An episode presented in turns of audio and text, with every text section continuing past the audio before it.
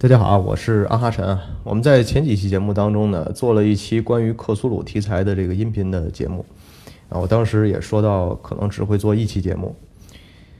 但是后来呢，我反复听了我那期的这个节目啊，感觉说了一些东西，但又好像什么也没说。而而且小伙伴呢，呃，在私下呢也跟我说，希望能多听到几期关于克苏鲁题材的音频节目。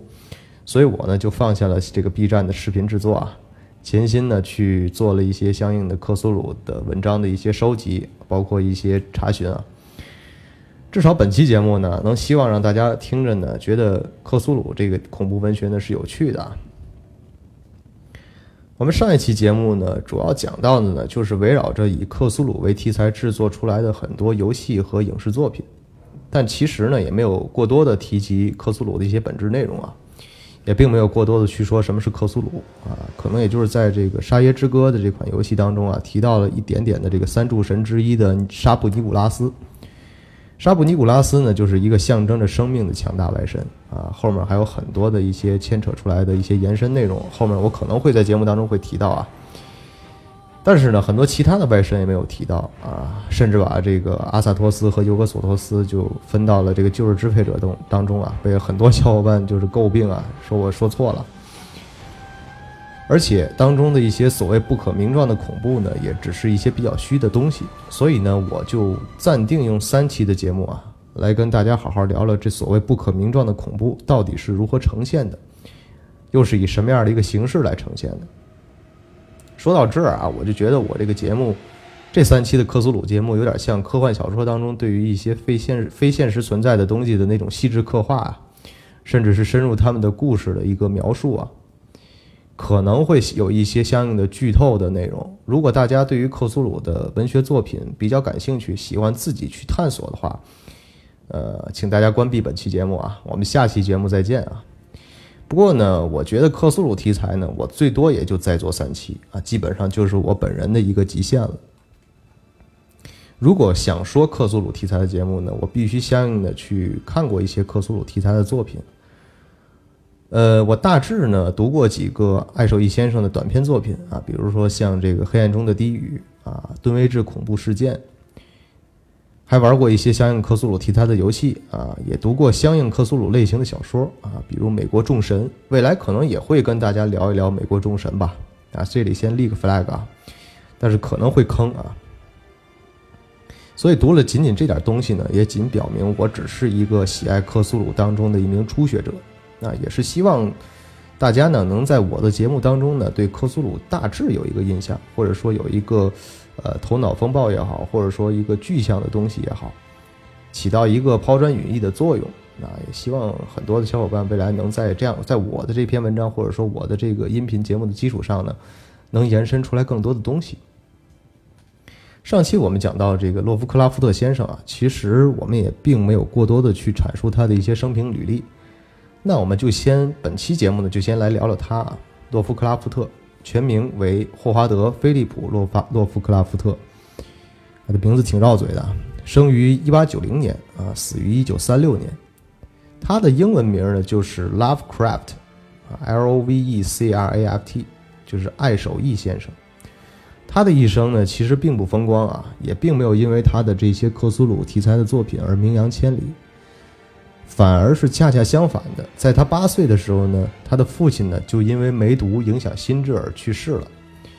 十八岁的时候，他本人因为突发精神失常被迫退学，啊，最后连大学也没有上过。在他三十一岁的时候呢，他的母亲也去世了。三十九岁时离婚，啊，从这样一段经历来看呢，他的人生是非常不幸的。而且在他的生前啊，没有一家出版社愿意出版他的作品，因为他的作品。很多的文笔呢是非常颠三倒四的一个一个状况，而且当时的整个的这个科幻文学的环境呢，造成他的作品也不入流，并且很多的作品在现在看来呢也是非常的政治不正确啊，他有强烈的这种种族歧视的倾向，并且他认为啊知识或者说叫求知是让人类走向毁灭的一个啊一个一个切入点啊，他的这种走极端的思想呢。也契合了他这种克苏鲁题材作品当中提到的。下面呢，我引用他当中的一句话，大家来自己体会一下。他说呢：“人类的头脑还不能将自己的思想融会贯通。我认为这是世上最幸运的事。我们始终静静地生活在无知的岛屿上，尽管被深不可测的黑色海洋所包围，却不必去远航。到现在为止，虽然每门科学都在各自领域里不断扩展，对我们造成的伤害却微乎其微，但是人类总有一天会把各门独立知识融合起来，揭开非常可怕的真实前景，把我们暴露在恐怖的境地。那时，我们要么因新发现而精神崩溃。要么逃避真实之光，躲进安宁稳妥的新黑暗时代。他的这些话呢，就契合了之前我刚才提到的他说到的这个知识啊，就是走向人类走向毁灭的这个最终的钥匙也好，或者说能够给人类走向毁灭的一个不好的一个结局也好。所以说，他的很多的恐怖小说呢，呃，就当在当时的一个社会环境下是没有办法被人所接受的。而且他的一些创作灵感呢，都源自于他的他的噩梦中。而且我们看到他的一些履历啊，他的父亲啊是因为精神失常，在推销的过程当中精神失常，进入进入了这个精神病院。啊，他本人呢也因为精神失常啊退学。他的母亲呢最后也出现了精神的反常。这种种的一切啊，都在表明他确实和克苏鲁当中提到那些不可名状，或者说去。啊，去深入研究克苏鲁题材，最后克苏鲁的这些内容，包括一些克苏鲁的东西的时候，啊，产生的这种精神错乱是非常契合的。在他死后呢，有人会把他的小说分为三个阶段，也就是在一九零五年到一九二零年的期间呢，他本人啊也是比较喜爱这种科哥特的文学啊，所以当时的呃作品呢，主要以这个恐怖小说为主啊，比如说像《狼人吸血鬼》之类的。啊，一九二零年到一九二七年呢，他就开始倾向于创作梦幻系列了。一九二五年到一九三五年，也就是他人生当中的最后十年啊，致力于克苏鲁神话系列。当然，也有后后面也有人会把两种小说啊划为科幻小说的范畴。其实他最后的十年创作科创创作这个克苏鲁神话体系的这种作品呢，主要也源于他的朋友啊，呃，具体叫什么我忘记，应该是叫霍华德吧，他的一位挚友啊。就是写《野蛮人柯南》的那个作者，啊，自杀，对他造成了很大的这种精神上，包括是这种生活上的一些冲击，所以说他就致力于在最后的生命十年去创作了克苏鲁神话。我们之前呢，刚才也聊了一些呃关于爱手艺先生的一些生平状况，那我们接下来呢，就大致的梳理一下到底什么是克苏鲁啊，在爱手艺先生的克苏鲁设定当中又出现了什么样的一些内容。我们先来聊聊一本书啊，叫做《死灵之书》。这本书呢，呃，可以说是克苏鲁的百科全书了，啊，因为这部作这部虚构的作品啊，涵盖了所有克苏鲁的内容。我现在在这里声明一下啊，《死灵之书》很多人说都是是是存在的，其实我说，呃，我觉得啊，《死灵之书》是不存在的，啊，而且这本书应该是啊虚构的作品。他的作者呢是克呃洛夫克拉夫特先生在他的作品当中提到的一位叫做阿卜杜拉阿尔哈萨德所著的。他呢当中也提到了关于外神旧日支配者的相应的很多的啊可以查到的一些内容，但是呢古神的内容呢包括地球本身本身的这些啊神明呢，他可能记录的并不是很多。那么我们就以古神、外神和旧日支配者来作为作为本期的切入点，来讲一讲每个设定都是怎样的。可能本期节目我会控制在十五分钟左右啊，不会太长，让大家听起来非常的疲惫和无聊。我呢会分三期节目，会给大家去挨个去啊，逐个呢去讲啊哪些克苏鲁的这些外神也好啊，怪物的设定也好。那我们先来说说克苏鲁啊。在克苏鲁，在这个爱手艺先生的作品当中呢，啊，克苏鲁被称为伟大的克苏鲁，也是最受畏惧和恐怖的旧日支配者。书中呢是这么写的啊，在人类诞生以前，君临地球的旧日支配者是诸神奇装中啊，伟大的克苏鲁是最受人类畏惧的一个。遥远的太空时代啊，伟大的克苏鲁跟其眷族啊，从黑暗的左思星系穿越万千星海来到地球。打败地球的远古种族啊，征服了母大陆，后来却因为天文的变化与随之而来的地壳变动而丧失力量，沉眠于太平洋海底都都市啊拉莱耶的这个石棺当中。伟大的克苏鲁呢，受到了海神达贡以及眷属深潜者的崇拜，还有一部分呢靠海生存的人类信徒啊，也就是一些人类的邪教组织。克苏鲁的疯狂信徒呢，抱着一个坚决的信念呢，就是一直守护着一些禁忌的知识啊，好让伟大的克苏鲁能在繁星回到正确位置的时候，从永恒的梦境当中觉醒，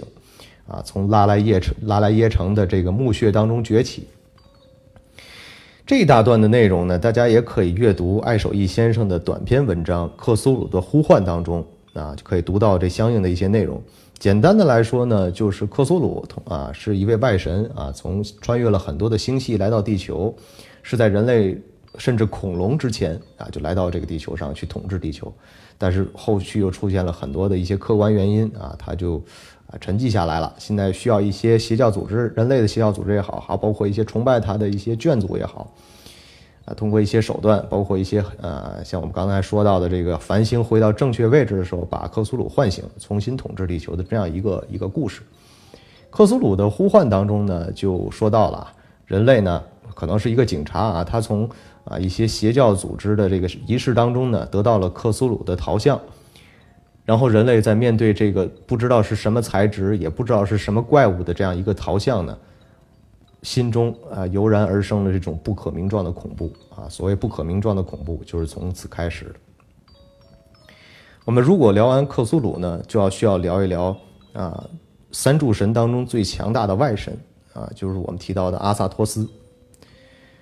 外神呢是克苏鲁整个体系当中最为强大的存在。啊，就是支配者呢？很多时候有人在说这个救世支配者很强啊，但是救世支配者在面对拜神时如同蝼蚁啊，人类在面对救世支配者呢，连蝼蚁都不如。但这个阿萨托斯啊，又被称为外神的统帅啊，书中是这么描述的啊：阿萨托斯呢是万物之王的盲眼白痴神明啊，不具任何形状的无定型黑影。他的形象呢，就像个大字般的随便躺卧在宝座上，上面冒着泡沫，重复膨胀与收缩，并不断吐出污秽不净的字句。这个感觉就像是呃一个一滩泥一样啊，就就就放到了这个宝座上的这种感觉。在阿萨托斯的这个混沌宝座周围啊，随时都有一些不具备心智而且无固定形态的一些喧嚣舞者，群聚在他旁边疯狂的跳舞。啊，并且同时发狂般的连续击打大鼓啊，发出这种低劣而模糊的音色，以受诅咒的魔笛吹奏出细长而单调的乐音，来以慰呢啊无时不感到饥渴的魔王阿萨托斯的无聊。很多人认为啊，阿萨托斯就是宇宙本源啊，也有人说他就是难以名状的宇宙的原罪。宇宙间存在的所有事物呢，均是阿萨托斯的思考所创造。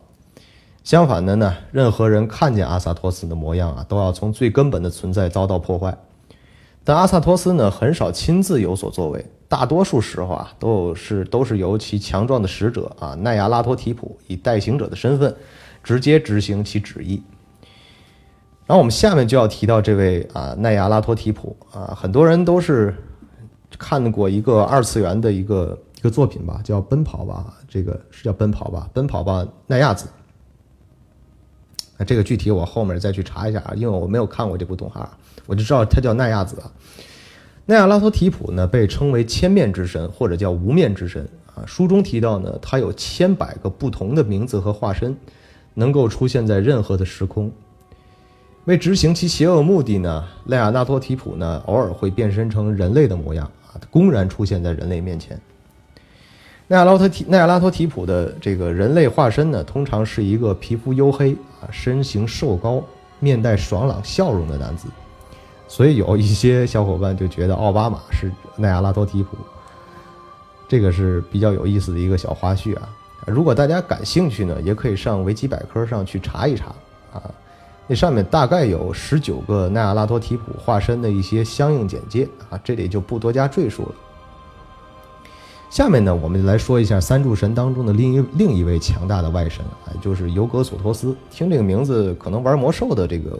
啊朋友应该比较了解啊。尤格索托斯啊，魔兽世界当中有一位上古之神叫尤格萨隆。魔兽世界当中的这个尤格萨隆就是按照尤格索托斯这样一个名字来延伸出来的，包括像克苏恩啊，也是从克苏鲁当中延延伸过来的。尤格索托斯的形象呢，就像是装扮成众多散发出太阳般强光的彩色光球啊，聚集在一起的模样。它代表的呢，更像是宇宙中的空间和时间。很多人也就说，呃，尤格萨啊，尤格索托斯啊，这个就像又被称为泡泡神啊，就是一堆的泡泡聚集在一起的这样一个形象。书中提到啊，它是在时空间的最底层的底层啊，混沌的正中央，永无止境地发出泡沫的有触角、无定型的怪物。它超越时间与空间的法则啊，与所有时间和一切空间同在。根据《死灵之书》记载啊，啊，尤格索托斯呢是通往外神所在外宇宙的门扉啊，他既是这扇门的钥匙，又是守护者，同时也是宇宙最终极的秘密。尤格索托斯呢是具有实体的神奇啊，甚至还曾经跟华特利家族的女性产下过子嗣。但这位神明呢，同时却也只是个概念，是难以捉摸、无法触碰到的尤格索托斯现象。就属于叫一生万物，万物归一者啊，尤格索托斯。它的内里呢，包含了过去、现在、将来一切时间都是同一的，宇宙的全部存在，甚至于外神和旧日支配者，接近在尤格索托斯的认知之内。这一段话从呃这一生万物这点开始，就感觉比较玄学了啊，大家自己脑补就好了，是一个什么样的一个状态？反正我自己是脑补不出来啊。说了这么多外神的设定呢，大家可能头脑中确实是没有什么样的一个画面感，所以我这期节目呢会配合配合这个啊 B 站的专栏呢会同时上线，也就是在 B 站当中呢会呈现一些图片，大家也可以去看图片的同时呢去配我的这期音频节目啊，口味更佳哦。这期节目呢就先聊到这儿，下期的克苏鲁节目呢我们会继续根据爱手艺先生的一些外神怪物的设定啊。外神或怪或怪物啊，这这说的不太对啊，免得大家来喷我。呃，来跟大家聊聊克苏鲁啊。好的，游戏生来有趣，让我们下期节目再见。